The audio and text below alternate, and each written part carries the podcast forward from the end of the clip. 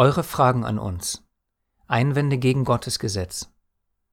Unter dem vollen Glauben an diesen und andere Verse mit ähnlicher Aussage möchten wir eindringlich vorab betonen, der Mensch wird nicht aus Werken des Gesetzes gerechtfertigt, sondern nur durch den Glauben an Jesus Christus. Dies ist eine unumstößliche biblische Wahrheit. Wer etwas anderes als das glaubt, ist aus der Gnade gefallen, wie in Galater 5,4 geschrieben steht.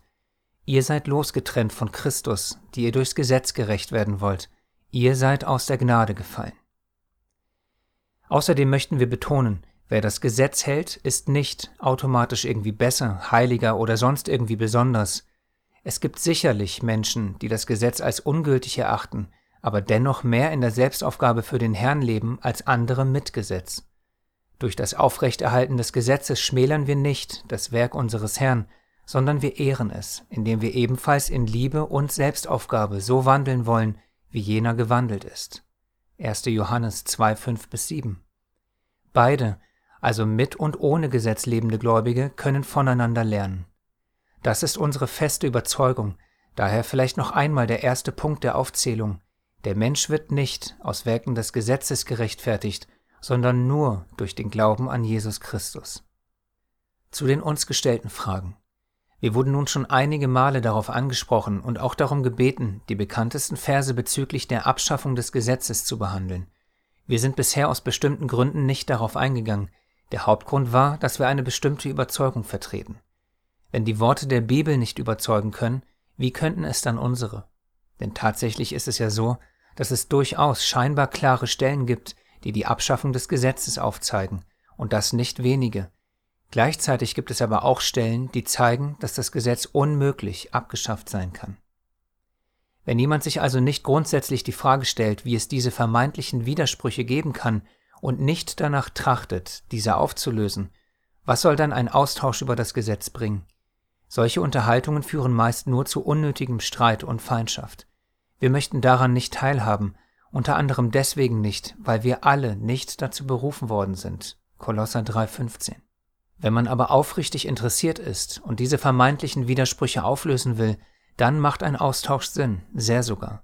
Für diese Interessierten ist diese Rubrik rund um das Gesetz Gottes.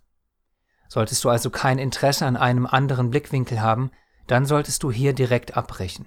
Das ist wirklich nicht böse gemeint, aber die Artikel sind tatsächlich nur dann interessant, wenn man einen ehrlichen und aufrichtigen Austausch über diese Stellen führen möchte, von Herzen nach der Wahrheit trachtet und sich auch gerne beide Seiten der Medaille ansieht.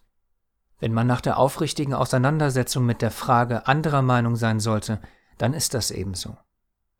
Unser Ziel bei den Artikeln ist es, einen anderen Blickwinkel für die Verse zu bieten, nach und nach den roten Faden in allen Stellen aufzuzeigen. Ferner wollen wir niemanden überreden, sondern lediglich eine Sammlung für dieses Thema bieten, damit jeder für sich selbst prüfen und entscheiden kann, wie er zum Gesetz Gottes steht. Dieser letzte Punkt ist das Entscheidende.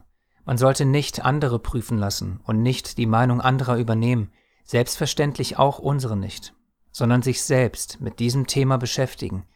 So oder so, egal wie man es dann am Ende interpretieren mag, man wird in seinem jeweiligen Verständnis gefestigter, egal ob man nun das Gesetz als gültig oder ungültig erachtet, weil man sich ernsthaft durch die Liebe zu seiner Wahrheit angetrieben, mit der sogenannten Gesetzesfrage auseinandergesetzt hat. Das ist unser Wunsch. Ehe wir zu den Stellen kommen, die in dieser Serie geprüft werden, möchten wir mit den Worten unseres Herrn aus Matthäus 5, 17 bis 19 kurz unseren Standpunkt aufzeigen, den wir wie ein Kind glauben. Ihr sollt nicht meinen, dass ich gekommen sei, um das Gesetz oder die Propheten aufzulösen. Ich bin nicht gekommen, um aufzulösen, sondern um zu erfüllen. Denn wahrlich, ich sage euch, auch der kleinste Buchstabe im Gesetz Gottes behält seine Gültigkeit, solange Himmel und Erde bestehen. Wenn jemand auch nur das geringste Gebot Gottes für ungültig erklärt oder andere dazu verleitet, der wird in Gottes neuer Welt nichts bedeuten. Wer aber anderen Gottes Gebote weitersagt und sich selbst danach richtet, der wird in Gottes neuer Welt großes Ansehen haben. Diese Worte unseres Herrn sind für uns aus mehreren Gründen ausschlaggebend. Erstens, sie sind elementar wichtig für uns, denn sie stehen nicht nur im direkten Zusammenhang zu der Gesetzesfrage, sondern sie beantworten sie regelrecht. Gleichzeitig ist diese Klarstellung ein Teil einer seiner wichtigsten Lehren an uns alle. Zweitens, sie sind klar, deutlich und sehr leicht für jeden verständlich. Das heißt, wir benötigen keine Theologen, um sie zu verstehen. Sie sind an uns, das gemeine Volk, geschrieben. Drittens, sie sind im Voraus warnend. Das heißt, unser Herr wusste anscheinend, dass es eine Zeit geben wird, in der man meinen könnte, dass das Gesetz aufgelöst sei. Er warnt uns daher vorher, Ihr sollt nicht meinen, dass ich gekommen sei, um das Gesetz oder die Propheten aufzulösen. Ich bin nicht gekommen, um aufzulösen. Viertens, ganz wichtig für uns bei der Betrachtung, ob das Gesetz gültig ist oder nicht, der Zeitpunkt.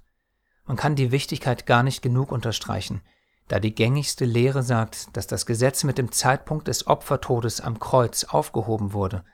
Auch hier schafft unser Herr Klarheit für uns. Auch der kleinste Buchstabe im Gesetz Gottes behält seine Gültigkeit, solange Himmel und Erde bestehen. Und fünftens. Ein weiterer entscheidender Punkt ist, dass es Strömungen im Christentum gibt, die Teile aus dem Gesetz für gültig erachten, wie zum Beispiel die zehn Gebote oder zumindest neun davon. Dann gibt es welche, die die Feste Gottes aus 3. Mose 23 halten, aber alles andere nicht und so weiter. Ob diese Vorgehensweise der menschlichen Auswahl an Geboten richtig oder falsch ist, beantwortet ebenfalls unser Meister klar und deutlich, damit wir auch diesen Punkt ja nicht falsch verstehen.